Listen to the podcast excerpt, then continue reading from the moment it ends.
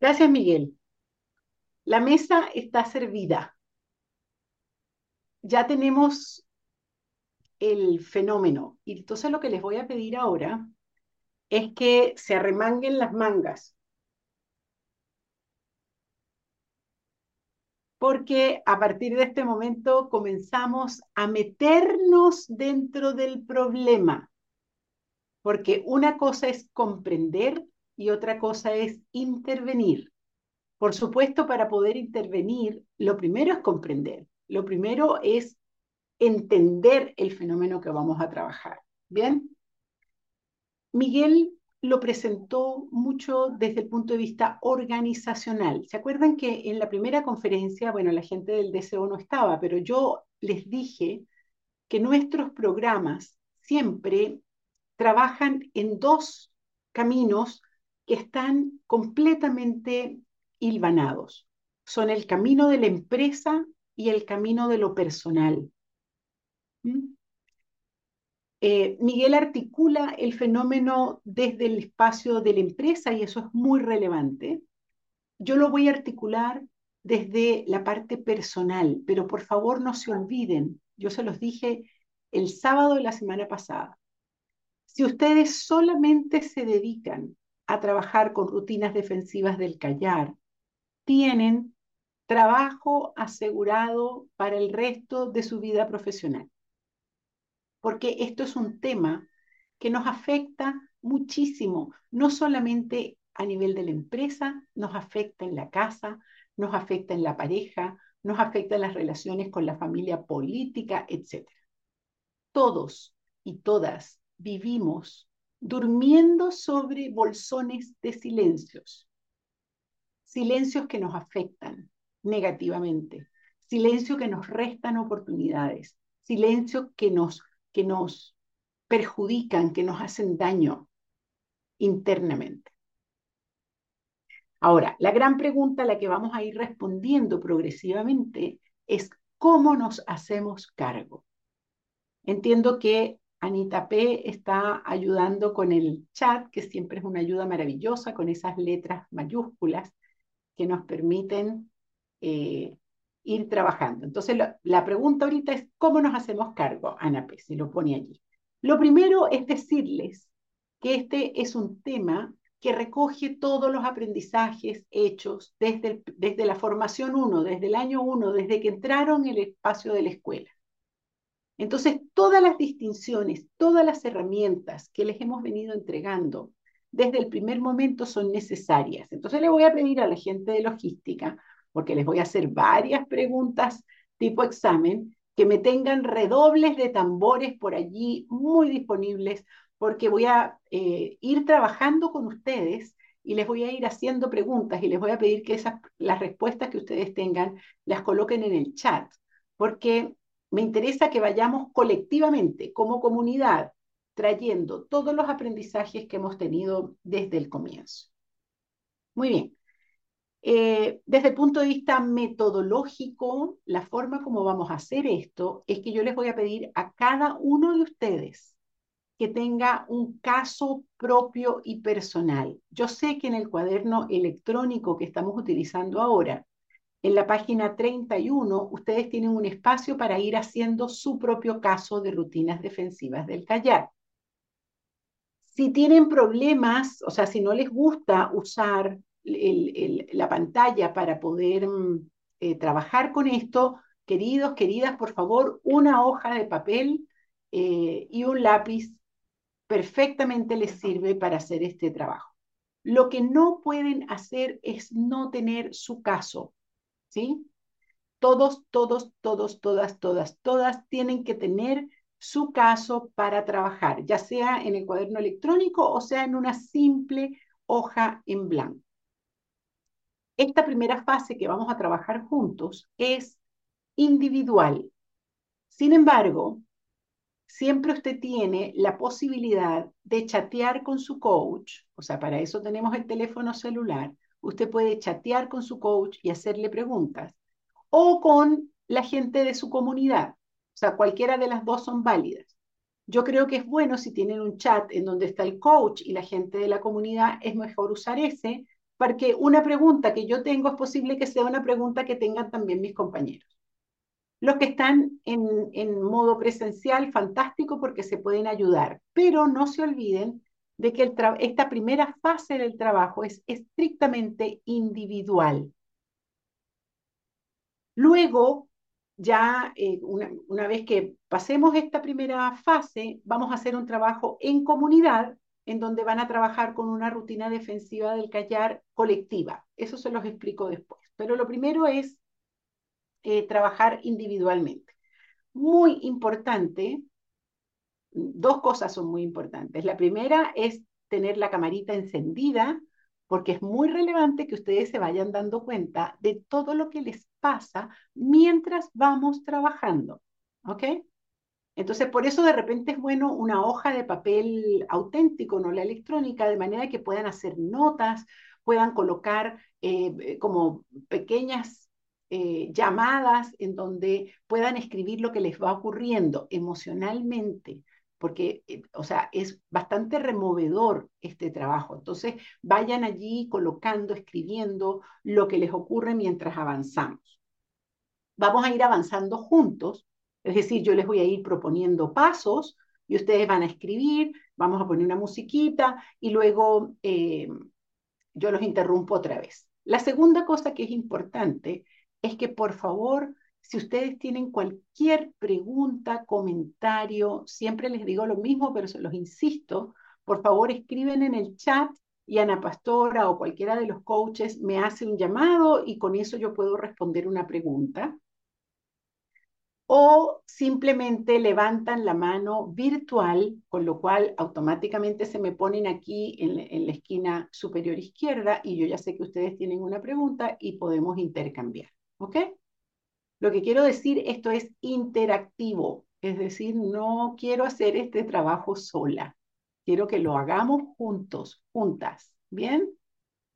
Señal para saber que están conmigo. Tiki, tiki, ting. Muy bien, perfecto. Ok. Primero, antes que nada, reconectar. Ah, dígame, María Ignacia, le... abra su micrófono. Alicia, consulta, ¿este caso individual tiene que ser para ser abordado después o puede ser algo, algo de lo que ya pasó y que no necesariamente puedo poder intervenir luego en la conversación? No sé si me logro explicar. Me, repítemelo porque no estoy segura de haberte entendido bien. Que este caso que, individual que vamos a colocar es algo que después podemos, tenemos que trabajar de forma individual para poder aplicarlo o puede ser de un caso Ah, antiguo del cual ya no tenga la oportunidad de poder eh, aplicarlo. y, y antiguo porque las personas que están involucradas ya murieron. No, no, no, es que yo quiero hacerlo de mi trabajo porque era súper fuerte eso, pero yo no, yo no trabajo ahí, entonces no tengo cómo aplicarlo. Ah, claro. Eh, a ver, el, el, um, está muy buena tu pregunta. Muchas gracias, María Ignacia. Eh, realmente escoge lo que te duele ahora. No es necesario, esto es un, va a ser una simulación. Entonces, no es necesario que después lo lleves a la realidad. Ahora, eh, yo te diría que es mejor que trabajes con algo que después puedas convertir en un espacio de intervención real, porque me parece más útil. Pero si aquello que pasó te duele todavía, tal vez el hacerlo te permite fluir con ese dolor y tal vez además, María Ignacia, si las personas no han muerto, surja la posibilidad de tener conversaciones aunque sean incómodas. O quizá usarlo como ejemplo para poder hacerlo en, en cosas que me duelen menos, que me pasen hoy. Claro, claro. Ahora, como criterio general, escojan algo que les duela. O sea, no se vayan con lo sencillito, no se vayan con, ay, voy a poner esto que es chiquitito. No, no, no. O sea, agarren, como siempre les digo, trabajen con los dinosaurios. No, no, no se vayan con cosas chicas. Gracias, María Ignacia, por tu pregunta. Muy bien. Eh, lo que les decía es que primero reconectémonos, por favor, con el nombre. Sé que Miguel presentó y lo hizo muy bien el fenómeno, pero yo quiero entrarle por un lado distinto. Rutinas defensivas del callar. Redoble.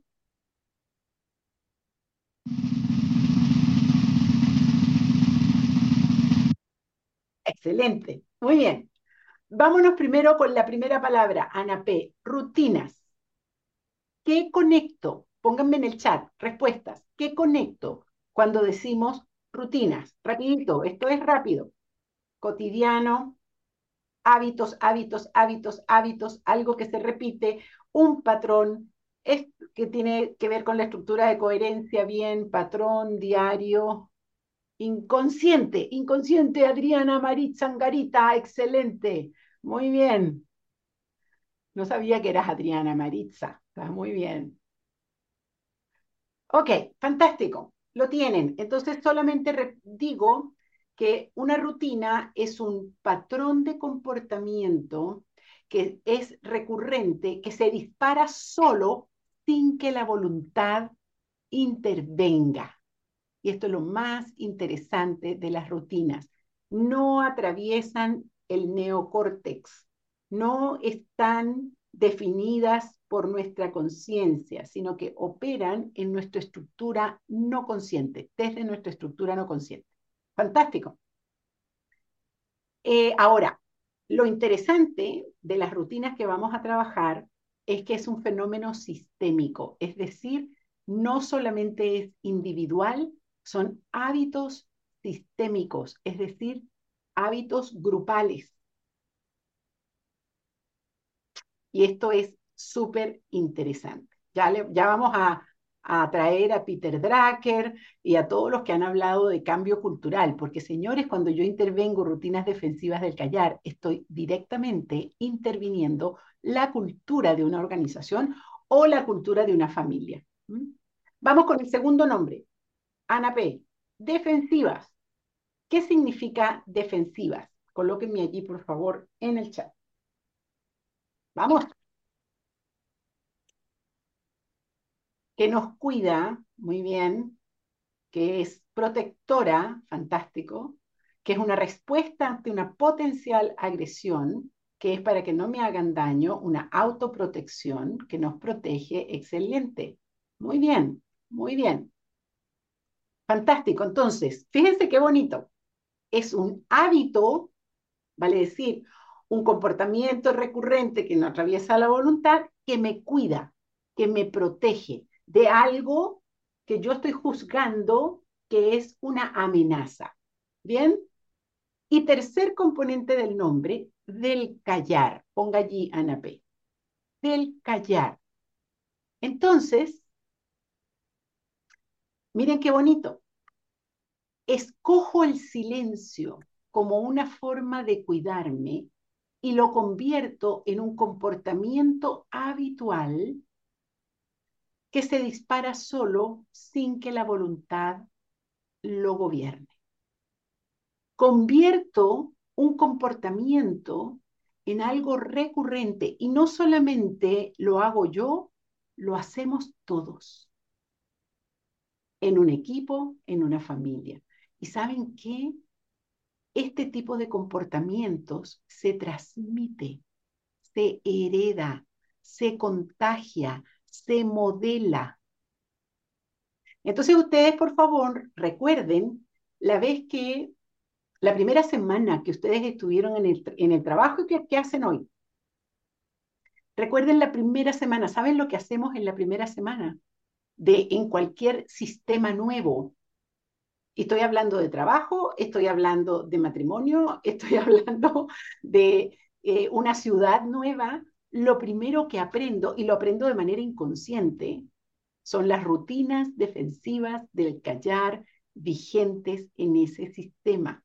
Y acuérdense, por favor, la, primera reunión a la que usted asistió en el trabajo en donde está hoy, en donde usted levantó su ingenuo dedito y dijo, oye, yo quiero opinar sobre esto, eh, y rápidamente recibió el pao pao del sistema. Y tal vez alguien, tu vecino de la silla de al lado, le dijo,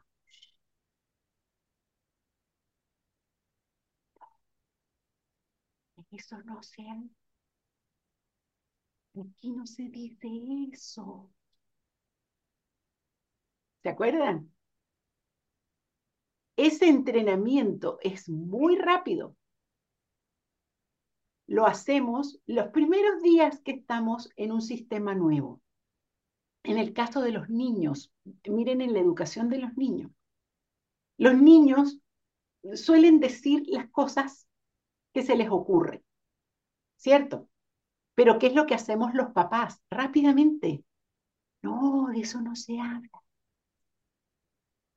No digas eso. No, eso no se dice así.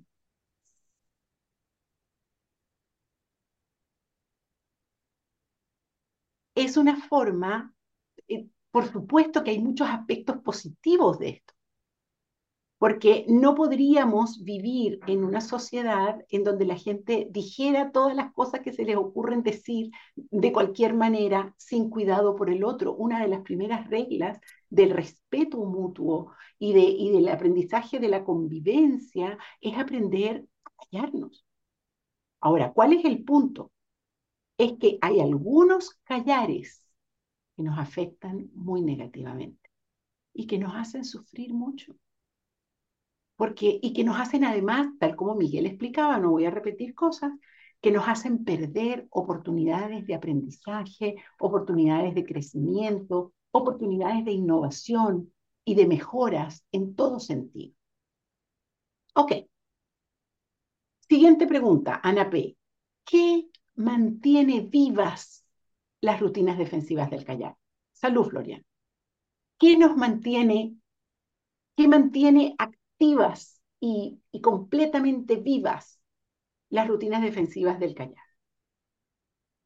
Pregunta para el chat. La falta de reflexión, dicen por allí. La cultura, claro, están instaladas. El miedo, excelente. La necesidad de supervivencia, muy bien. Que me funcione el no hacernos cargo, el castigo, la amenaza, bien. No identificarlas, muy lindo, Manuela, excelente. La habitualidad, claro, no hay nada más fuerte que un hábito. Muy bien, son cómodas. Bien. Los resultados que obtenemos, bien. El querer ser parte, los juicios, la presión social. Wow, están muy bonitas sus respuestas. Eh, ayer yo les pedía que me mostraran el dedo acusador. Muéstrenmelo otra vez, por favor. La culpa es tuya, tuya, tuya. Cuando estamos ahí, mantenemos activas las rutinas defensivas del callar. Yo soy víctima, la culpa es tuya. Tuya porque no me enseñaste, tuya porque no me quisiste, tuya porque no me miras, tuya porque no me explicas, tuya, tuya, tuya. Eso mantiene vivas las rutinas defensivas del callar. También saben que la ignorancia. La ignorancia la dificultad para desarrollar competencias para hacernos cargo de este tipo de situación. Entonces, ¿saben lo que hacemos? Nos resignamos profundamente. Decimos, bueno, yo voy a hacer mi trabajo bien. Y, esta, esta oficina, mi oficina, mi cubículo, mi metro cuadrado de territorio va a estar precioso, limpiecito y bien. Y la mugre afuera, bueno, se harán cargo otros. Hacemos eso, ¿se dan cuenta? Y empezamos a vivir cada vez más con grandes espacios de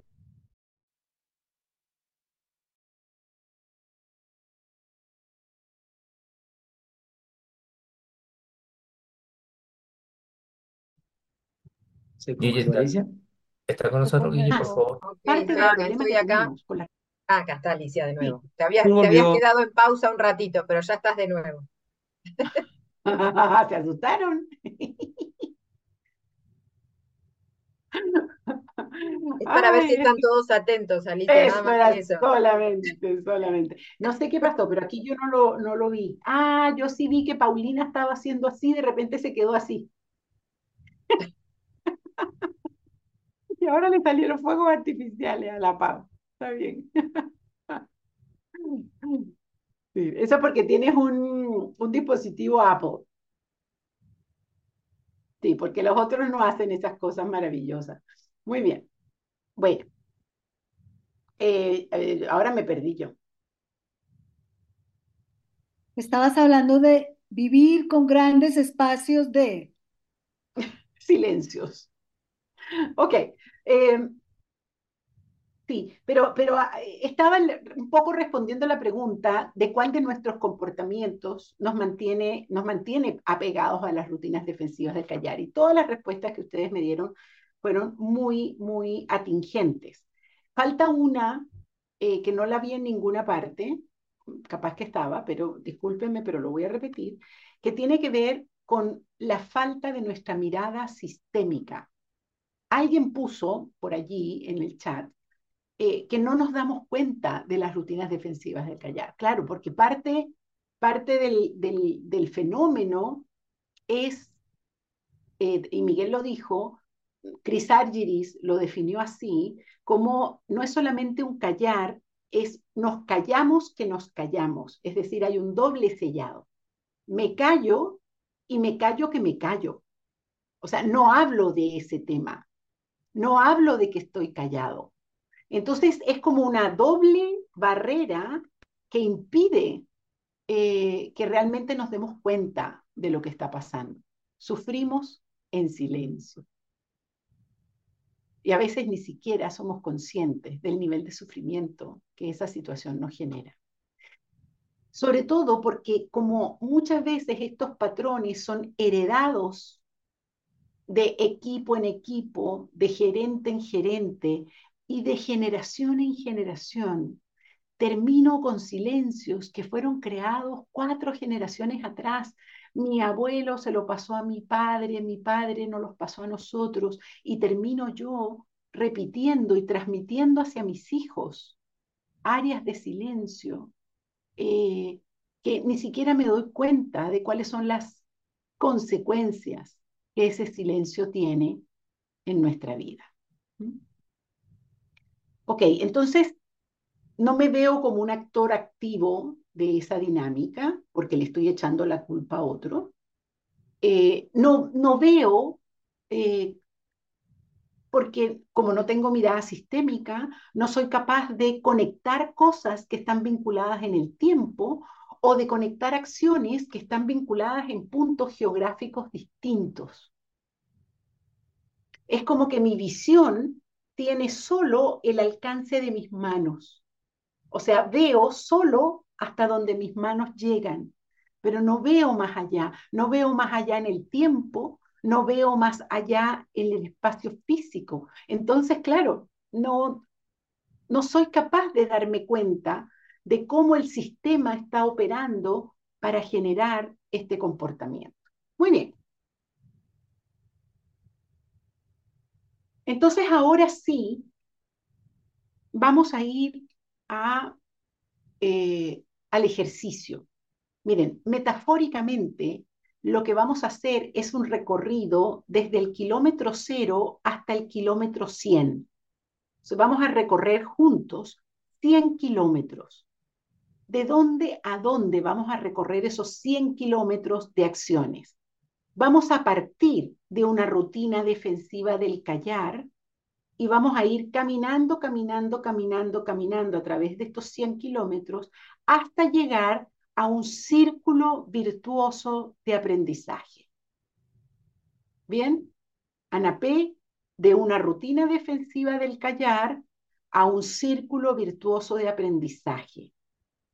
¿Cómo lo vamos a hacer? Caminando 100 kilómetros, así como el camino a Santiago, esos caminos de peregrinación que hacemos, todos los países tienen algún camino de peregrinación, bueno, vamos a hacer una peregrinación de 100 kilómetros, desde una rutina defensiva del callar a un círculo virtuoso de aprendizaje. Lo primero que vamos a hacer, por supuesto, es conseguir la rutina defensiva del callar. Y déjenme decirles que no es fácil, porque justamente como los silencios se esconden debajo de la cama, como los silencios se esconden debajo de la mesa, pues nos cuesta encontrar una rutina defensiva del callar. Entonces, aquí es donde es muy importante que usted esté en contacto con su comunidad, con su coach, para que los ayude, ¿ok? lo primero que vamos a hacer es utilizar ese sentido que está tan castigado en los espacios digitales. Es el sentido del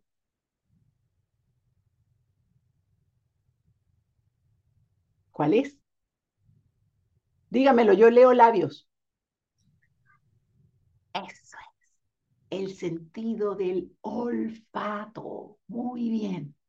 Fíjense que aquí nos vemos, estamos a miles de kilómetros de distancia y yo los estoy mirando, pero no los puedo oler.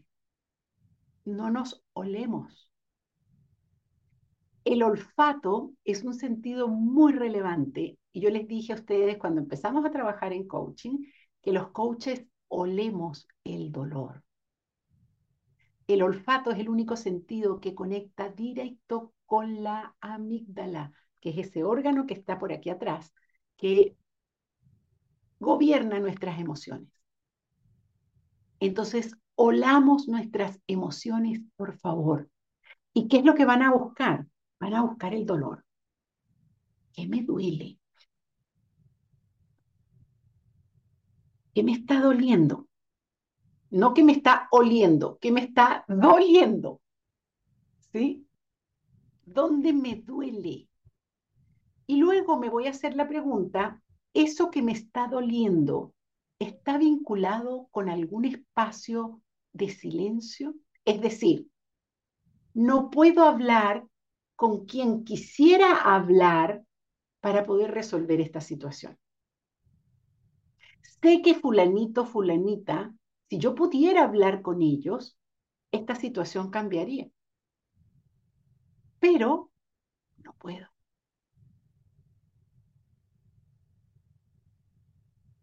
Entonces eso es lo primero.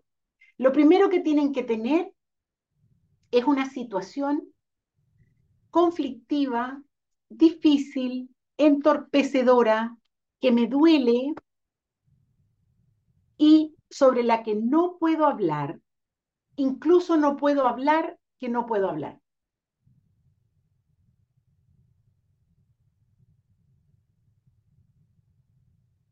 Levanten la mano solo para ver frecuencia. Quien ya tiene una posibilidad de una situación de ese tipo, solamente manténgala levantada un ratito, solamente para mirar quienes no tienen una situación de ese tipo. Voy a cambiar de página. Mantenga su mano levantada, por favor. Los que ya están pensando que la tienen. Ok, los coaches atentos para mirar a aquellos que no tienen, para ayudar a hacer alguna pregunta, etc. Ok, muy bien. Muy bien.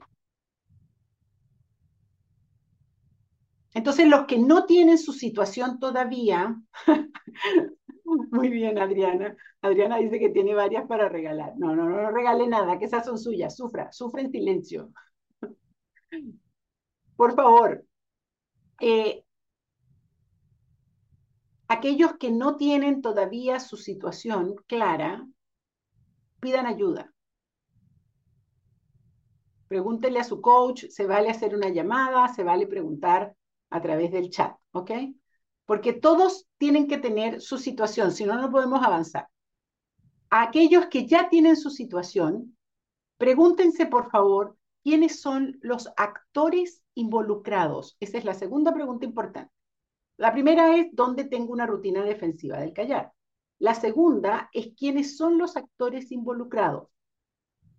Y esos actores pueden ser colectivos o pueden ser individuos. Entonces, por ejemplo, puede ser eh, mi suegra, la suegra siempre pagamos por algún lado. O puede ser mi familia política, es decir, puede ser una persona o puede ser un colectivo. En el caso de la organización, puede ser mi jefe o puede ser el área de finanzas o de auditoría. ¿Mm? Entonces, un colectivo o una persona. Piensen por favor en los actores y luego los van a clasificar en A y B. Y ustedes siempre se van a quedar del lado A. Es decir, el A siempre va a ser yo. O si es un colectivo, nosotros. Puede ser yo o puede ser nosotros, la primera persona siempre va a quedar del lado A. Y del lado B va a quedar tú o ustedes.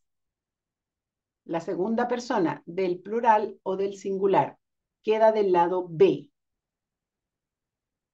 ¿Se entiende? Una señal para saber si estamos en la misma página. Si alguien no entiende, abre el micrófono y pregunta, por favor. Sin problema. Me perdí. Se perdió. ¿Quién se perdió? Está tan La Maru, Alicia. La Maru, Alicia, perdón. Es que eh, dijiste identificar a los actores, perfecto, y después pusiste, dijiste A y B. Entonces ahí me perdí. ¿Quién es A? Si somos, si somos tres, soy yo con Tomás. A siempre eres tú. Tú siempre te vas a quedar del lado de A. Y B siempre va a ser el otro. ¿Bien? Ahora sí, Maru. Ok. Sí, gracias. Muy bien. Ahora, ese A puede ser individuo o colectivo y el B también siempre puede ser individuo o colectivo, con todas las combinaciones posibles. O sea, puedo ser yo contra el mundo, puede ser el mundo contra el mundo, puede ser el mundo contra un otro. O sea, todas las combinaciones son válidas. Muy bien. Dicho esto, les voy a pedir que por favor me pongan la lámina 53. Estoy contando con que cada uno de ustedes tiene ya su situación y tiene sus actores divididos en A y B. Entonces, ahora vamos a empezar a construir eh, algo pasó, esa es la 53. No, esa es, no, esa es la 59, Alex. Eso, ok, esa misma. Dame la anterior un segundito para mostrar algo. La anterior a esa. No, me contó. Eh, por favor, cuidado con eh, los micrófonos. Alguien está con el micrófono abierto y está llamando mi amor a alguien. No sé ok, muy bien. Entonces, bueno, este es el gráfico que Miguel les presentó y esto es lo que vamos a hacer ahora, ¿sí? O sea, con esa situación que ustedes tienen, la situación que tienen en su, en su caso, digamos, su caso propio, lo primero que vamos a hacer es levantar el caso. Levantar el caso es incrustar el caso en este diagrama. ¿Ok? Una vez que lo tengamos en este diagrama, vamos a hacer un plan de acción. Entonces, siempre el ejercicio tiene dos partes. Primera parte, levantar el caso. Segunda parte, generar un plan de acción para poder, acuérdense que vamos a recorrer, ¿verdad? 100 kilómetros, vale decir, voy a ir de la rutina defensiva del callar al círculo virtuoso de aprendizaje, 100 kilómetros de recorrido. Lo primero es hacer el levantamiento de la situación y eso es lo que vamos a hacer ahora. Dame la siguiente lámina. Por... Alicia, hay una pregunta. Ajá, dígame pues. Em, cuando B se murió, pero el dolor sigue. Ok, muy, muy interesante, porque cuando una persona está muerta, falleció, eh, pues es muy difícil conversar con esa persona, porque no voy a obtener una respuesta cierta. Ahora, la presencia de esa persona todavía está en mi vida. Y de hecho, si estoy trayendo esa situación con esa persona que ya murió, eh, esa persona está viva dentro de mí. Entonces yo puedo tener una conversación con esa persona aun cuando se fue, eh, dialogando, utilizando la capacidad simbólica de nuestro cerebro. Además, cuando ya la persona, o sea, esa rutina específica seguramente tuvo otros involucrados que posiblemente están vivos y que vivieron la situación junto conmigo. Y tal vez con esas personas sí es posible conversar. O sea, en el ejemplo clásico de un padre que ya no está, pues están los hermanos, posiblemente está la madre o otras personas que están involucradas. Entonces, es posible conversar con quien ya se fue vía cerebro simbólico y es posible conversar con los que aún están vivos. Ok. Van a seguir estrictamente el orden que yo les voy a mostrar ahora y les pido por favor que lo sigan porque no es un orden trivial, en realidad es una forma de reflexionar sobre esto. Acuérdense que no solamente están aprendiendo algo que es útil para ustedes, están aprendiendo a intervenir en un equipo que vive situaciones de este tipo, ¿ok? Entonces, por favor, el orden no es trivial. Primer clic. La primera caja que van a llenar de estas cuatro cajas, y los que están trabajando en hojas en blanco tienen que dibujar cuatro cajitas, ¿ok? La primera caja que van a llenar, la vamos a llamar la caja 1, es el observador que yo soy de la situación. Pregunta de examen, redoble por favor.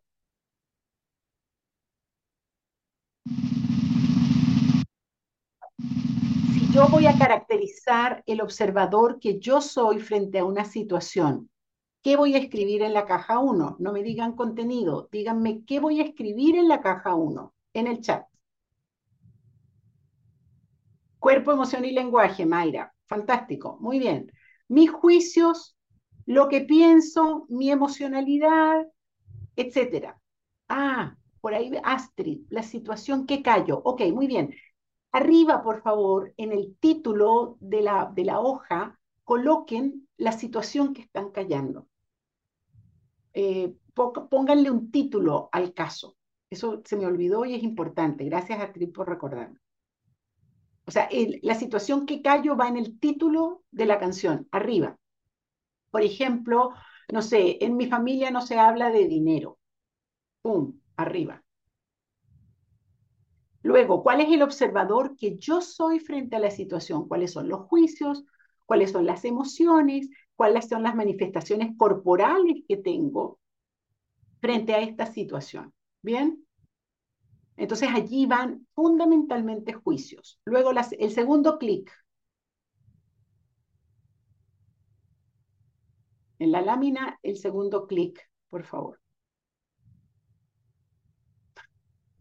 Eh, perfecto. Muy bien. No, no, eso, ahí. El segundo clic son las acciones que yo realizo dado el observador que soy.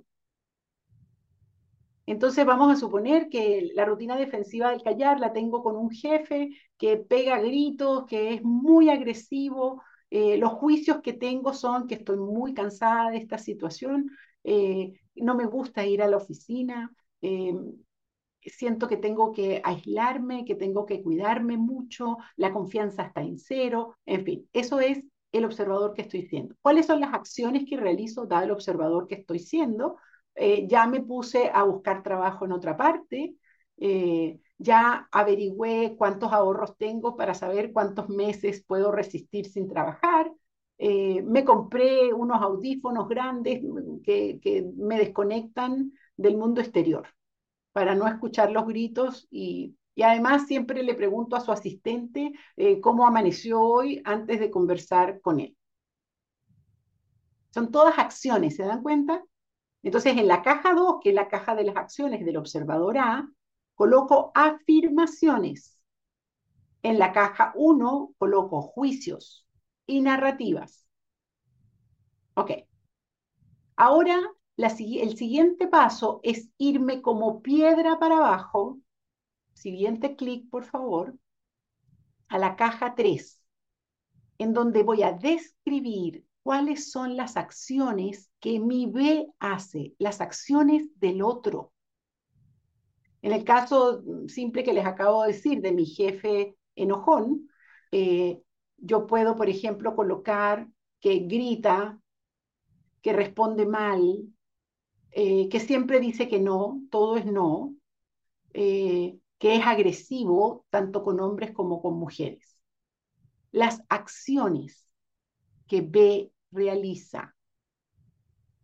Entonces, parto por el observador que yo soy, sigo hacia las acciones que yo realizo y luego me voy como piedrita para abajo a las acciones que mi B realiza. Y luego al final, final, me voy a ir a la última caja, siguiente clic, que es el observador, que es el otro. Es decir, cuáles son los juicios, las emociones y las manifestaciones corporales que el otro tiene. Muy bien, Dicho esto, mantenemos la lámina allí, por favor, para que no se olviden de cuál es el orden. Y lo que vamos a hacer ahora es que les voy a dar cinco minutos para que avancen en las cajas. Una petición, no se queden pegados en la caja 1. La caja 1 tiene un imán. ¿Sí?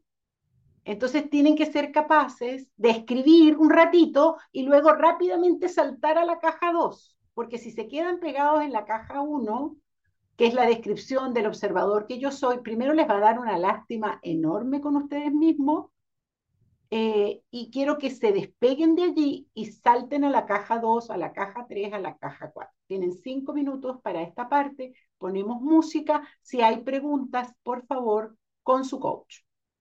Vamos.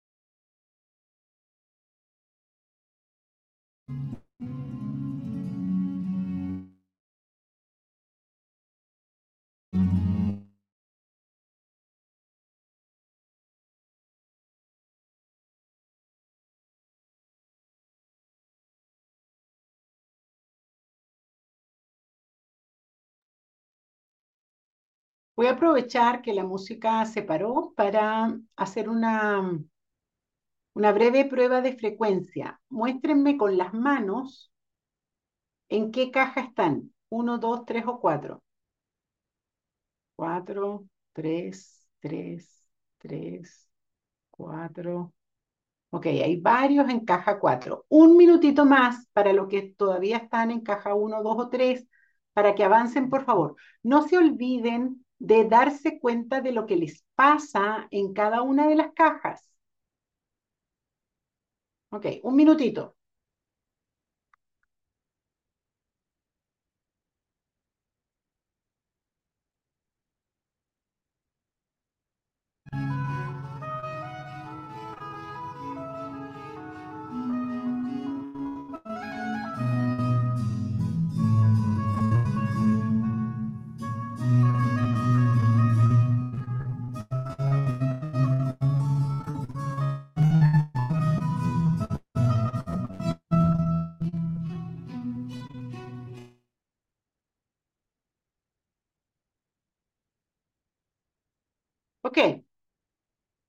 Paren un momento allí. De todas maneras, si no han terminado, no importa, porque ya saben que vamos a ir avanzando juntos. Yo los interrumpo, reflexionamos un ratito y luego siguen trabajando. Entonces, eso, eso le da además tiempo a Alex para verificar qué es lo que está pasando con la música que está saliendo así como medio extraña. Em, a ver, a los que ya llegaron a caja 4, ¿qué pasó? ¿Qué les pasó a ustedes al llegar a la caja 4? ¿Qué les ocurrió? Alguien que levante primero la mano digital, por favor, y luego abre su micrófono para poderlos escuchar. Primero levanta su mano y luego abre su micrófono.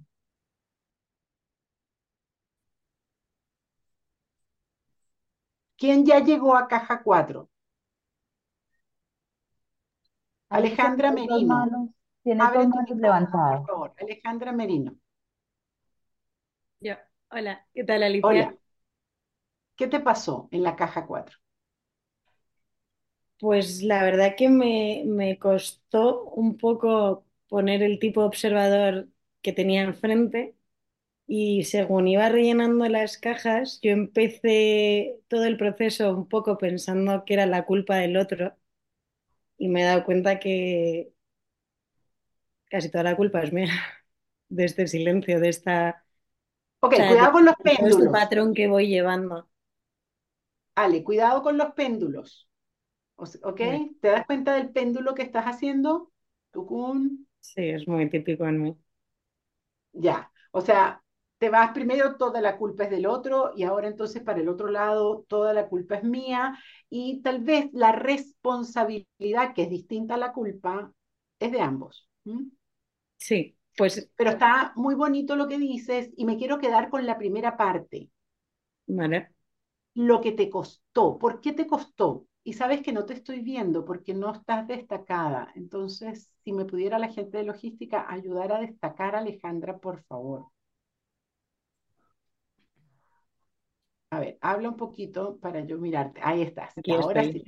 Aquí estoy. Sí. Pues me costó mucho porque mm, eh, mi observador B es una persona que es muy cercana, es mi padre, y me he dado cuenta que mm, no me había parado nunca un rato tan largo o profundo en ponerme a pensar qué tipo de observador es él. Perfecto. Hermoso.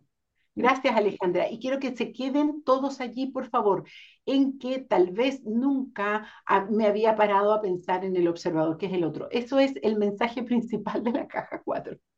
¿Sí? Ya vamos a seguir avanzando, pero en principio ese es el mensaje principal. Carolina, te escucho. Gracias, querida. Sí. Cuando Eh, Carolina. hola ¿cuál Alicia, ¿cómo estás? Bien, ¿Me escuchas? ahora, eh, perdón, Es que voy a escuchar a Carolina Maldonado. Ah, perdón.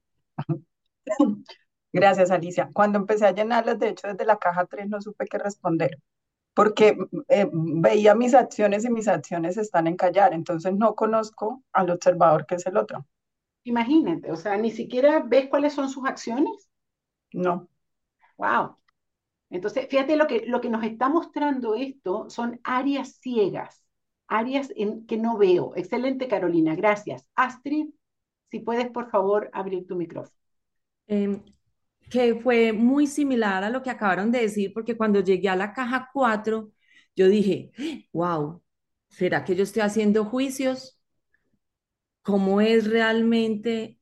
¿Cómo es realmente? O sea, me quedé como, como paralizada y Excelente que lo pensando, veas. y pensando que estaba a lo mejor haciendo juicios de lo que es la otra persona porque no sé cómo es el observador. Tal cual, tal cual. Ahora, cuidado, porque Astrid, lo que hacemos en la caja 4 es hacer juicios sobre los juicios que el otro tiene. ¿Ya? Porque Pero- no tenemos otra opción. Eso es lo que tenemos. Lo que tenemos son la posibilidad de hacer juicios sobre los juicios, juicios sobre su... Pero en realidad no sabemos qué es lo que está pasando allí. Excelente, Astrid. Muy bien. Daniela, pero entiendo que es la comunidad que está presencialmente. Dale, abre el micrófono. Hola, hola Alicia. Eh, a ¿Me mí me pasó, Daniela o quién me está hablando? Uy, yo, yo, ahí. Ya, sí, sí, ya te veo. Excelente. Eh, me, me costó mucho, a ver, me pasaron como tres cosas. Me costó mucho diferenciar entre el 3 y el 4, eh, entre las acciones, porque el 4 veía mucho emocionalidad, acciones, eh, y me costó diferenciar eso. Me di cuenta que lo que fui escribiendo es, es por, por el sistema familiar de mis padres, mis hermanos. Y me fui dando cuenta que el, todo lo que escribí es algo que yo aprendí desde chica o son juicios desde chica, que no he corroborado si hoy día siguen estando en el sistema familiar, pero yo los, los tengo incorporados todavía. Tal, cual, excelente, muy, muy buen comentario, porque habla justamente de cuál es el problema eh, de las rutinas defensivas del callar, Daniela, y esto es para todos. Fíjense que al comienzo, cuando, trabajé, cuando eh, les decía yo a ustedes rutinas defensivas del callar, les dije que eh, eran comportamientos que surgen para protegerme de una posible amenaza, ¿cierto?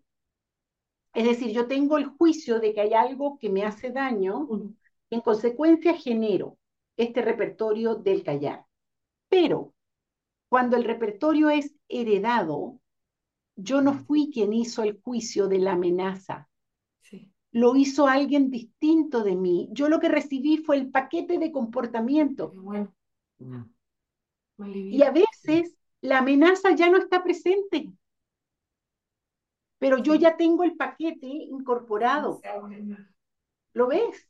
Sí, sí, sí. De hecho, de hecho, cuando hice el ejercicio me angustié mucho. O sea, yo decía, porque son, es historia que, que no he corroborado hoy día, a mis 47 años, y sigue siendo lo mismo. Entonces, ahora que me lo dices, me alivio.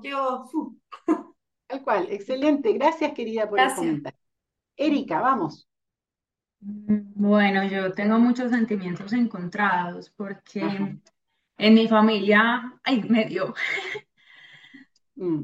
Está bien, está bien. Esto es un territorio libre para llorar. Así es que usted llore nomás llore, no deje que el llanto le impida seguir contándome. Mírame a los ojos, mírame, mírame, mírame, mírame. Ajá, estamos, estoy ahí contigo. ¿Ok? Bien. En mi familia he trabajado mucho como el tema de romper los silencios. Con todo esto que contabas ahorita de, de, lo que callamos generación tras generación y, y pues que se guardan a veces secretos pues unos que son demasiado relevantes, pero eso genera como cierto rechazo. O sea, como que cuando, no sé, se hacen reuniones familiares y este, mi tema principal es, mi matrimonio, se hacen reuniones familiares, si no se invita a alguien, ya alguien se siente, ¿cierto? Y estoy como en esa disyuntiva porque próximamente me caso, pero mi familia es gigante, o sea, son como 100. Y decidí en compañía de mi pareja que van a ser 10 personas. Entonces, en este momento, no sé cómo abordar esas conversaciones con las personas que, que conozco, se pueden sentir muy mal. Entonces, eso me genera como un conflicto interno. Muy bien. Hermosa situación, Erika muy compleja, por supuesto, en donde vas a tener que aplicar todo lo que trabajamos ayer sobre diseño de conversaciones, todo, porque es un gran diseño de conversaciones. Ahora, lo que tú dices me trae algo que yo creo que es muy importante para todos acá, independientemente de la situación en la que estén. Y es que yo puedo escoger si resuelvo esta situación o si sigo viviendo con ella. Porque muchas veces, honestamente, me sale más barato seguir callado que romper ese silencio.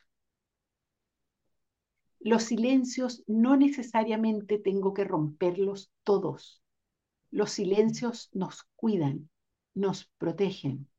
Y tenemos que tener mucho cuidado de quitar una protección eh, sin darnos cuenta si tenemos, porque si la amenaza sigue vigente, tal vez puede ser peor romper ese silencio que continuar. Entonces, por favor, tengan cuidado, porque por algo surgieron esos silencios. Y en el caso, Erika, de lo que tú me estás diciendo, puede que hayan situaciones de las cuales tú no fuiste protagonista, no fuiste parte, pero crearon un silencio familiar y puede que haya personas para las cuales ese silencio les es muy relevante. Y si tú rompes ese silencio, puede que dañes, puedes que hagas mucho daño a personas que todavía sienten esa situación como algo que los afecta muy profundamente. ¿Lo ves? Entonces también tenemos que ser capaces de respetar la protección que en algún momento se levantó por razones que en ese momento y en esa circunstancia eran muy legítimas. ¿Lo ves? Quiero desearte mucha suerte en, toda la, la, red de conversaciones que tienes que tejer. Y espero que tu matrimonio salga lindo y que la vida con tu pareja sea muy bonita. Muchas gracias. Es que es una noticia que no hemos podido compartir con ninguno de la familia, precisamente por eso. Pero bueno, has podido compartirla con toda esta familia que somos. Y entonces ahora lo que te voy a le voy a pedir, que te voy a pedir a ti y a todos, que en modo galería le mandemos así como muy buenas energías y felicitaciones en este matrimonio hermoso. Que vaya todo muy bonito, querida. Muy bien, yo voy a parar un momento de los comentarios. Sé que está Adriana y está Edgar. Prometo en la siguiente interrupción escucharlos a ustedes primero, Ana P, que no se me olvide, por favor. Eh, pero les quiero decir algunas cosas antes de pedirles que sigan trabajando. A ver, entonces la caja 4 me revela algo. Me revela que yo no sé en realidad cómo es el otro me revela que esa caja 4, es, si me la pueden poner por favor otra vez en lámina, me ayudan. Eh, la caja 4 en realidad es una caja negra para mí, como la, o sea, está todo cerrado. No sé en realidad qué es lo que está pasando con el otro. Entonces ahora sí ya estamos en el kilómetro 1. ¿Se acuerdan de lo que les dije? Déjenme que no sé dónde está. Ajá, aquí. Estamos entonces, ya tenemos la rutina defensiva del callar, ya estamos como en el kilómetro 2 o 3 eh, y vamos a empezar a trabajar entonces. ¿Cuál es el, el, el si yo quiero modificar, eh, ah bueno, a ver, paréntesis, les acabo de decir que ustedes están en plena libertad de decidir si quieren intervenir o no. Lo que estamos haciendo es un ejercicio, estamos jugando. Después usted decide si quiere hacer algo o no. Por favor, esa libertad nunca la pierden. Esto es muy importante. ¿Ok? Bueno, entonces, tengo mi situación eh, y quiero, quiero cambiar algo. Pregunta de examen, redoble.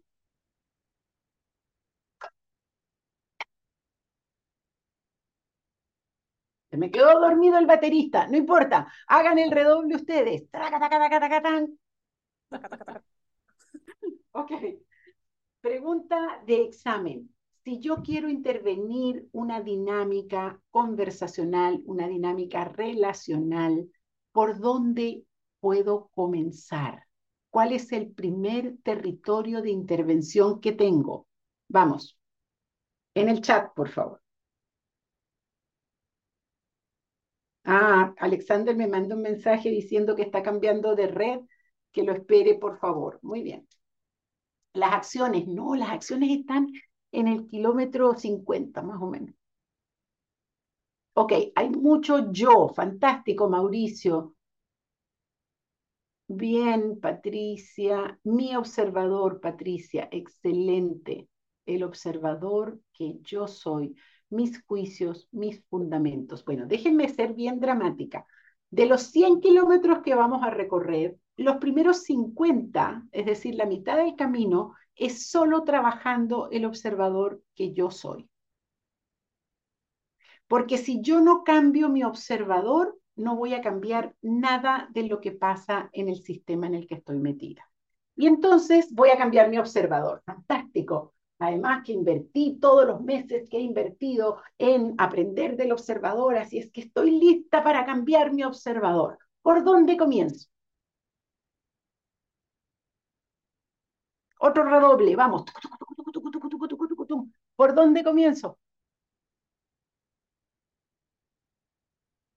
Por mis juicios.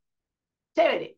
Muy bien, voy a cambiar mis juicios. Listo. Hasta ahora he pensado que eres un desgraciado hijo de tu madre, que me has hecho todo esto. Ahora voy a pensar que eres una maravillosa persona, un maravilloso ser humano. ¿Así de fácil? Ah, no es fácil cambiar el observador. Díganme, por favor, emociones que están vinculadas a la rutina que están trabajando. Me inscribo en Newfield. Gracias, Martín, por, por, por, la, por la cuñita. Miedo, irritación, resignación, vergüenza, enojo, rabia, resignación, miedo, frustración, tensión, manipulación, agotamiento. Bien, entonces, ¿cómo hago para desenchufarme de todas esas emociones? No es fácil cambiar las emociones. No es que voy a pasar rápidamente de la rabia, de la, de la resignación al entusiasmo y a la alegría. Eso no existe tan fácilmente pero tengo que cambiar mis emociones porque con estas emociones, lo único, si voy a hablar con quien no he hablado durante mucho tiempo, lo único que voy a hacer es profundizar la rutina defensiva del callar. Sobre todo porque en el tiempo, pues nada, he logrado armar toda una historia sobre el otro. ¿Cuánto tiempo tienen viviendo con esa situación? Pónganme, por favor, allí en el chat, la cantidad de años tres años, cuatro años, treinta y cuatro años, casi un año, tres años, cuarenta y seis años. Muy bien, muy bien. Quince años, dieciocho, es decir, son muchos años que han estado conviviendo con esta situación. Entonces, ¿qué es lo que pasa cuando pasan muchos años? Es que yo ya tengo toda una explicación armada con emociones que están incrustadas en mí. Entonces no es tan fácil de cambiar. Sin embargo, hay una llave mágica que permite el cambio del observador. Levante la mano el que quiere su llave mágica. Muy bien. Se las voy a escribir en el chat para que no se les olvide nunca. La voy a escribir en mayúscula. Son cuatro letritas. Redoble, háganme ustedes el redoble, por favor.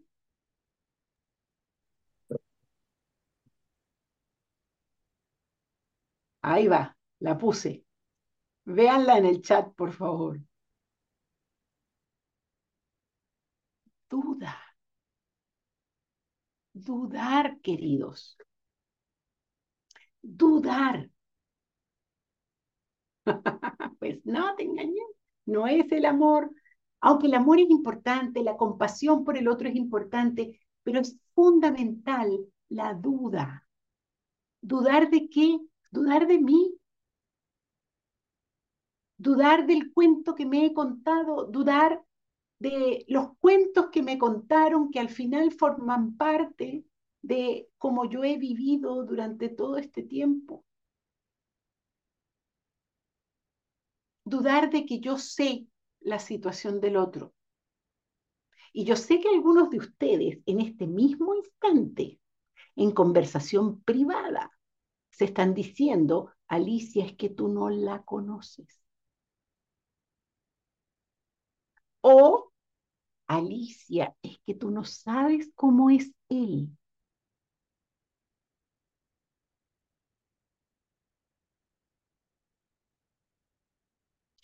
dudar incluso de esa conversación privada, dudar de tu propia resignación, dudar.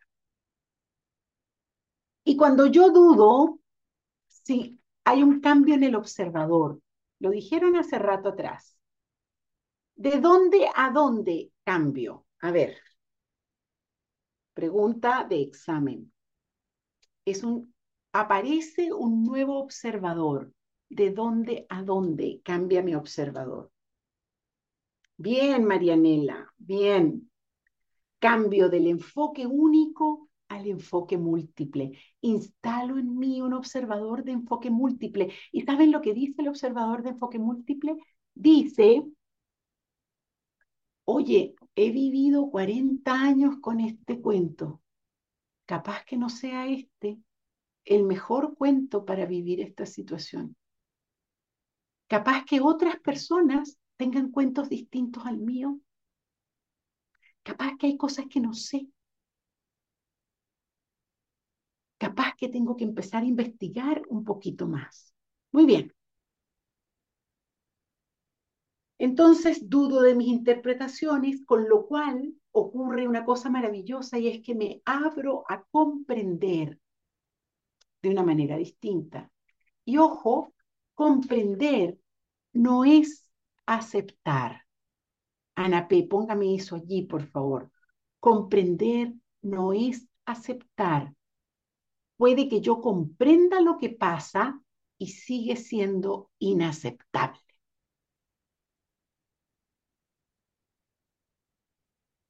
Ok. Con esto, que son los primeros 50 kilómetros de recorrido, les voy a pedir que los que no han terminado con sus cajas terminen y los que ya terminaron con sus cajas dediquen, voy a tener que darles solo cuatro minutos a empezar el plan de acción. El plan de acción es dudar, abrirme al enfoque múltiple, abrirme a comprender al otro, todas las cosas que hemos conversado, por favor escríbanlas, porque si no las escriban, no las escriben, no las van a recordar. Vamos, si tenemos música o no, querido Alex, no sé si ya llegaste.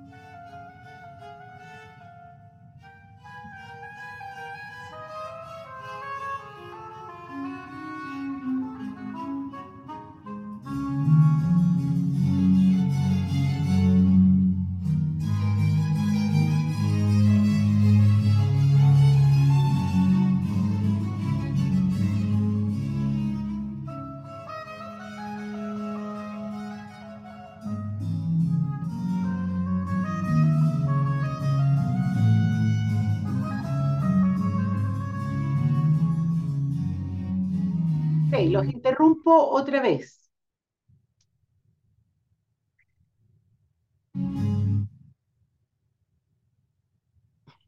Los interrumpo otra vez. Atención acá. Más ingredientes, más ingredientes para lo que están escribiendo, lo que están reflexionando. A ver, pregunta para el chat. Lo que ustedes tienen en la página que están escribiendo es una situación triste, es una situación conflictiva. ¿Es cierto? Háganme así, por favor, para saber. Primero. Es una situación dolorosa, que les duele. Ok, muy bien. Segunda pregunta. ¿Usted ha sido competente para resolver esa situación?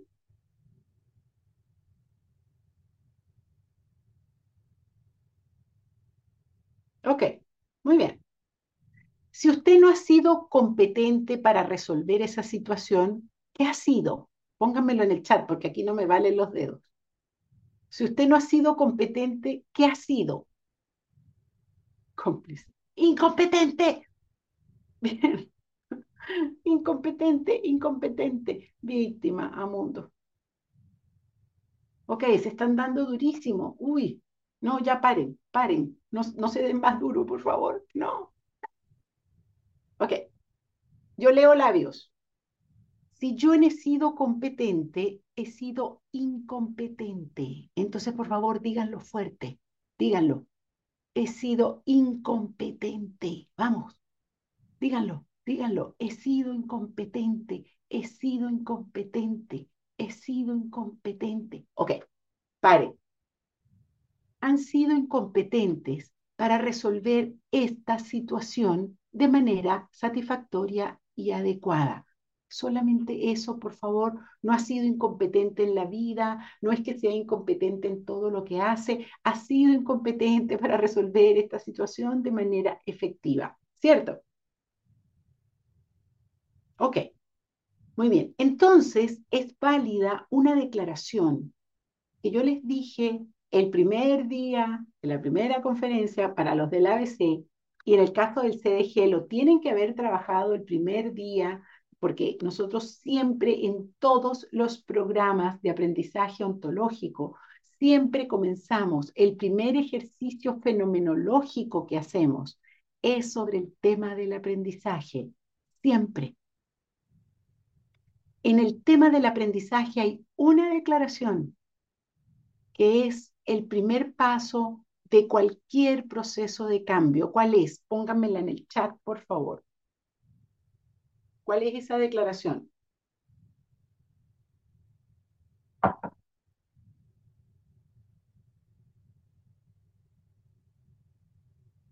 Reconocer qué. Eso, Alejandro, el no sé, la maravillosa declaración de ignorancia cuando puedo declarar no sé. ¿Y saben lo que pasa cuando yo declaro no sé? Me genera primero un tremendo alivio, porque digo, ah, ya, es que no sé. en realidad no he sabido. En realidad hay muchas cosas que no sé.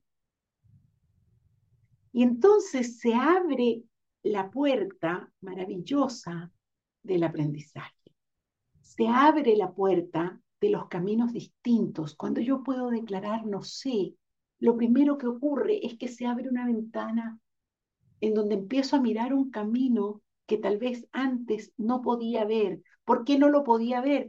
Porque tenía cerrada la ventana del no sé y estaba amarrado a mis propios cuentos, a mis certezas, a la explicación que había generado durante tanto tiempo. Es como una cortina que tenía allí. Mis certezas operan como cortinas. Entonces, abro la cortina con las dudas, abro la ventana del aprendizaje con la declaración de no sé. ¿Lo ven? Y entonces ahora ya estamos listos para comenzar los primeros pasos que vienen después del kilómetro 50. ¿Cuál es? Ya estoy lista, mire, ya me fui a un spa, me hicieron un masaje, me hicieron dos coaching y una confesión por si acaso. Ya, ya, ya modifiqué el observador que yo soy. Ahora, ¿qué hago? Pregunta para el chat.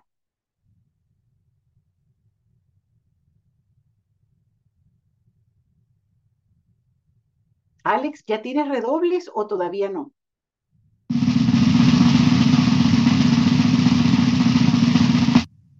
Bien, es una combinación, una combinación entre Alejandra y María Paula, es decir, me armo de valor, ¿sí? Acumulo mi valor por allí y me voy a hablar con mi B. Es decir, así de sencillo voy con quien no he hablado en 46 años, toco la puerta y digo, hola, aquí estoy para hablar contigo. ¿Será así de fácil? No, no es tan fácil. Bien, Diego, lo primero que tengo que hacer es hacer un hermoso diseño de conversaciones, porque seguramente mi B no está ni preparado, ni tiene, ni tiene idea de qué es lo que quiero. Entonces tengo que diseñar las conversaciones, tengo que ir poco a poco, ¿cierto? Vamos a suponer que ya usted hizo, además, Seguramente que mi B no hizo el ABC, ni tiene idea de nada de esto. Entonces tengo que preparar esa conversación con mucho cuidado, mucha progresividad, mucha, mucha capacidad para ir avanzando poco a poco. Vamos a suponer que ya usted hizo su diseño, que ya tocó la puerta, el otro le abrió la puerta, está sentado frente a frente con su B, y entonces lo primero va a ser crear un cierto contexto, ¿verdad? Tal como veíamos en las conversaciones ayer. Sandra les explicó de cómo hago la convocatoria, cómo hago la creación de contexto. Una vez que ya estamos allí, entonces sí viene la indagación. Pero acuérdense, por favor, que las modalidades del habla son indagación y, pónganmela en el chat, proposición, excelente. Y entonces la indagación y la proposición tienen que danzar juntos. Indago, propongo. Indago, propongo. Es una danza, ¿ok? Díganme qué preguntas le voy a hacer al otro, por favor. Pónganmelas en el chat. ¿Qué preguntas? ¿Qué indago hacia el otro? Vamos, en el chat. ¿Qué necesitas? Fantástico. ¿Qué más? ¿Qué emociones tienes? Pero no le voy a preguntar al otro qué observador eres, porque me va a decir, a ver, ¿qué, te fumaste? O sea, ¿para dónde fuiste? ¿Qué curso tomaste? Si entiende que tenemos un tema fantástico, ¿cómo lo percibe? ¿Cómo ve la situación? Muy bien. ¿Qué te genera esto? Fantástico. ¿Qué te inquieta? ¿Qué, miedo te produce? Muy bien. ¿Qué propones? ¿Cómo podemos cambiar esto? Muy, muy bien. Hay una que no está saliendo, que se las completo yo. ¿Qué afirmaciones me puedes entregar? Por supuesto no lo pregunto así porque eso es jerga ontológica, pero yo le, le puedo preguntar, ¿qué pasó? Cuéntame cuáles son los hechos que tú conoces, porque tal vez saber, ah, es que mi abuelo fue atacado y recibió esta agresión y por eso se comporta de esta manera, ya entiendo, pero ¿por qué no me lo contaron antes? Ah, es que mi tío era homosexual en los años 20 del siglo pasado y por eso nadie habla de él. Ok, ya entiendo. Hubiera sido este siglo, pues la situación del pobre tío hubiera sido, sido distinta.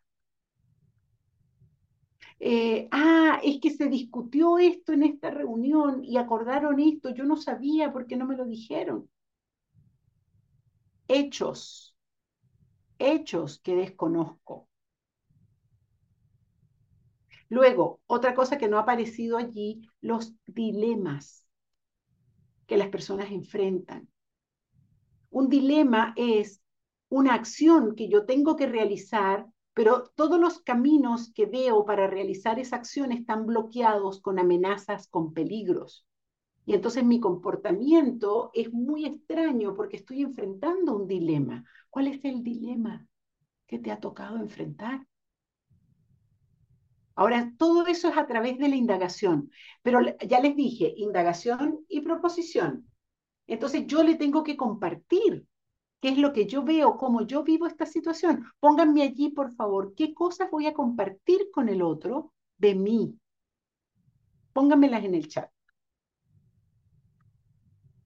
Cómo me siento, mis propias afirmaciones, fantástico, lo que me preocupa, mis juicios, cómo yo veo la situación, cuáles son mis inquietudes, fantástico, cuáles son mis emociones, los hechos que él no sabe, lo que me duele, cómo me afecta y por supuesto mis dilemas.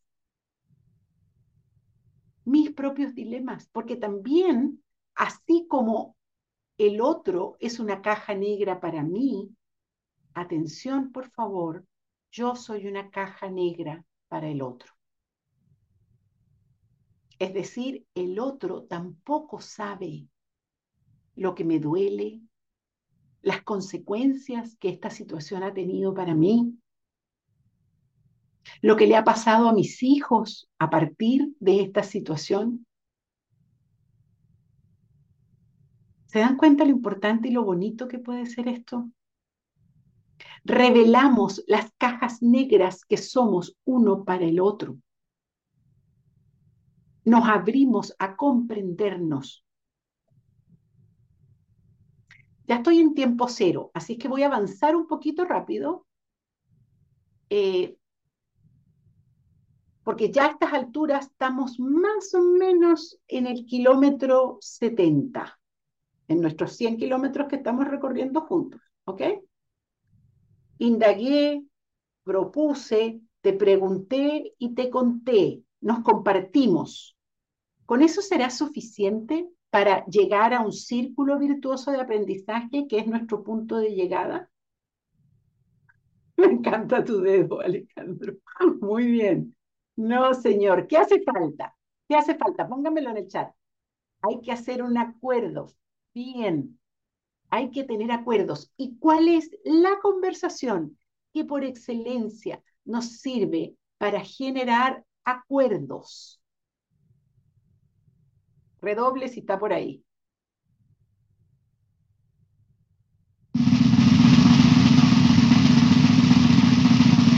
La coordinación de acciones. Excelente, Valerie. Muy bien coordinar acciones, es decir, ¿qué te pido? ¿Qué te ofrezco? ¿Qué me pides? ¿Qué me ofreces? Y generar compromisos, promesas, acuerdos para poder generar un comportamiento distinto y que la rutina defensiva del callar no se mantenga en el tiempo. Pero tengo que decirles algo, los hábitos son muy fuertes. Estamos hablando hoy 12 de enero del 2024. Les aseguro que el 20 de enero del mismo año vamos a estar repitiendo los comportamientos porque los hábitos son muy fuertes. Entonces, tengo que tener un ciclo de coordinación de acciones y tengo que ponerle encima al ciclo una forma de evaluación, es decir, un ciclo de coordinación de acciones que evalúe el ciclo de coordinación de acciones.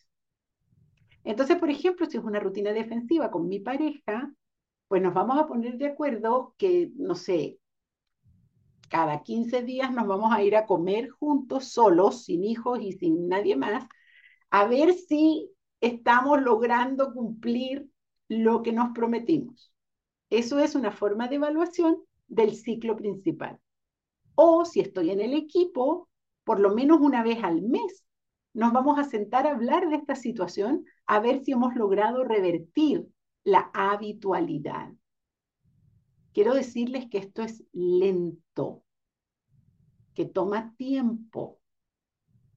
Ya les dije que esto es una situación para gente grande. Entonces ustedes tienen que tener paciencia, autocompasión, compasión por el otro, saber que en el camino van a haber baches, van a haber momentos en los cuales van a sentir que ya no pueden y ustedes van a tener que recuperar energía, volver a conversar, mucha, mucha paciencia y compasión por cada una de las personas que están involucradas. ¿Se puede hacer? Sí. ¿Se puede no hacer? Sí. Es decir, vuelvo a la idea que les dije al comienzo y es que ustedes pueden tomar la decisión de mantenerse en el silencio. Eso es un derecho humano. el derecho a permanecer callados, porque al final se dan cuenta que sale mejor seguir callados que romper ningún silencio. Se lo decía yo a Erika, ¿sí? Hay que tener cuidado, porque esas, esos mecanismos de protección se crearon por algo. Una de las cosas que yo les dije cuando empezamos a trabajar en coaching hace mucho tiempo atrás, y es que nosotros eh, en la escuela, en esta escuela y en esta propuesta de trabajo, eh, somos muy cuidadosos con los mecanismos defensivos que como seres humanos instalamos. Porque esos mecanismos defensivos tienen que ver con cuidar nuestra estructura, cuidar nuestra integridad. No podemos, y esto es para tanto la práctica de coaching como en la práctica de consultoría, no podemos entrar en un equipo o, en el trabajo con una persona a sacar mecanismos defensivos si no hay un comportamiento que se hace cargo de las amenazas por las cuales el mecanismo defensivo fue instalado. Dejar desnuda a una persona sin protección, eso no lo podemos hacer, no es ético, no tiene que ver con esta propuesta que pretende ser profundamente protectora y cuidadosa de los seres humanos que son. Esto me importa decírselos mucho porque, miren, en consultoría nos ha tocado muchas veces llegar a una organización y que el jefe nos diga, ni se les ocurra hacer coaching. Porque aquí ya pasaron fulanitos y fulanitos y lo que hicieron fue destruir. Quedamos mucho peor de como estábamos originalmente antes de que el famoso coaching lo aplicara. Entonces yo les pido, por favor, allí tener mucho cuidado. Nosotros sacrificamos la supuesta efectividad por la protección de todas las personas que están involucradas en una situación de este tipo. Muy bien. Eh, tengo algunos minutos para escuchar a alguno de ustedes en algún comentario que me quieran hacer eh, sobre lo que les pasa haciendo esta, esta situación, antes de pasar a, un, a, lo, a lo que viene. Entonces, por favor, levantando la mano virtual, es decir, utilizando las reacciones, damos espacio para que una o dos personas puedan contar lo que les pasa. No, no tengo ningún tiempo, según Yani. ¿Hay alguna mano levantada? No. Ok. Ok. Ah, bueno. María Ignacia, dale. Dale, corazón. Eh, me pasa que me es fácil identificar cada cosa y hasta ahora no entendía cuál era mi miedo, entendía por qué no lo hacía distinto, si siempre lo he visto y no, porque no hacía nada. Mm. Y uno de los miedos es hacerle, que, al abrir esta conversación, hacerle daño a la otra persona con la conversación. Entonces no sé hasta dónde. Porque no sé si soy capaz de sostener, es con mi hermana, no sé si soy capaz de sostenerla ella, dado que siento que no tiene todavía la herramienta como para sostenerse ella misma en lo que pueda revelar. Entonces no sé, siento que... Está muy bien, muy bien. Entonces allí yo no, no te puedo, por supuesto, en, en, esta situación y con el tiempo que tenemos, darte, yo te recomendaría, pide coaching al respecto. De manera de que en una interacción de coaching, que es por lo menos una hora, una hora quince, tú puedas trabajar con, con, con la persona que ejerza de coach, todas, todas las, las eh, aristas que puede tener un problema de este tipo antes de ir a ninguna cosa. Por eso los, por eso los primeros 50 kilómetros, María Ignacia, en donde tienes que primero construir la forma como vas a tener estas conversaciones, porque sí, son conversaciones muy delicadas en donde podemos hacer daño. Entonces hay que tener todas esas protecciones. Gracias por compartirlo. Gracias a ti, Alicia. Ok.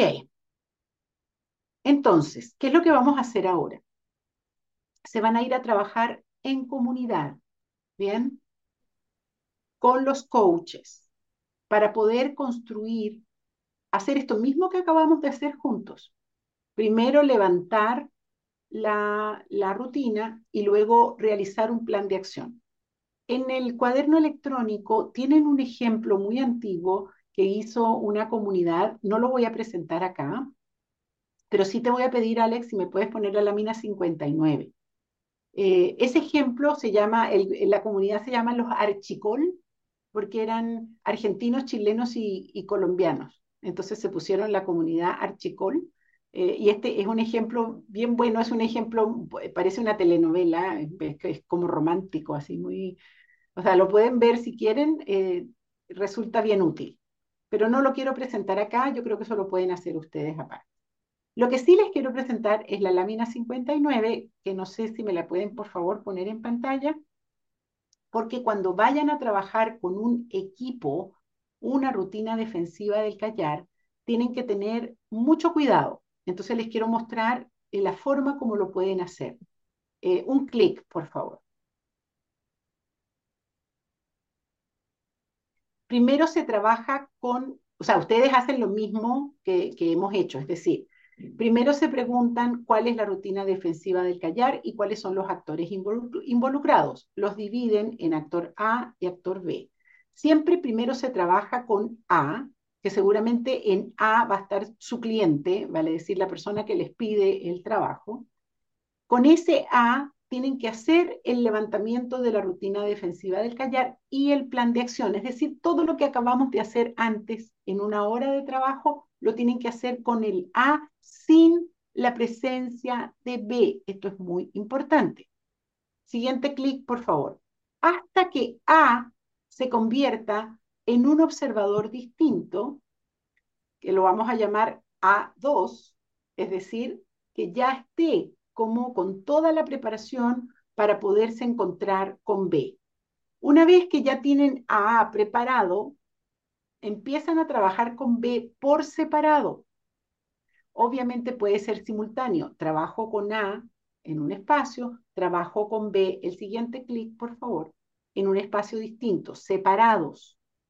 ¿Por qué? Porque hay una primera parte en el trabajo de las rutinas defensivas del callar que es muy catártica, en donde A va a tirar todo lo que piensa sobre B y hay una especie de vómito que ocurre allí.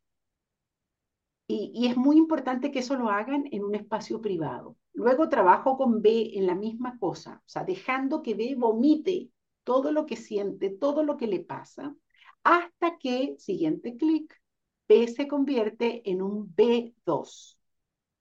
Cuando tengo un A2 y un B2, siguiente y último clic, puedo entonces empezar a trabajar con ambos juntos en una dinámica de coaching de equipo, en un espacio conversacional en donde podemos empezar a construir una práctica eh, relacional, conversacional diferente. Ok,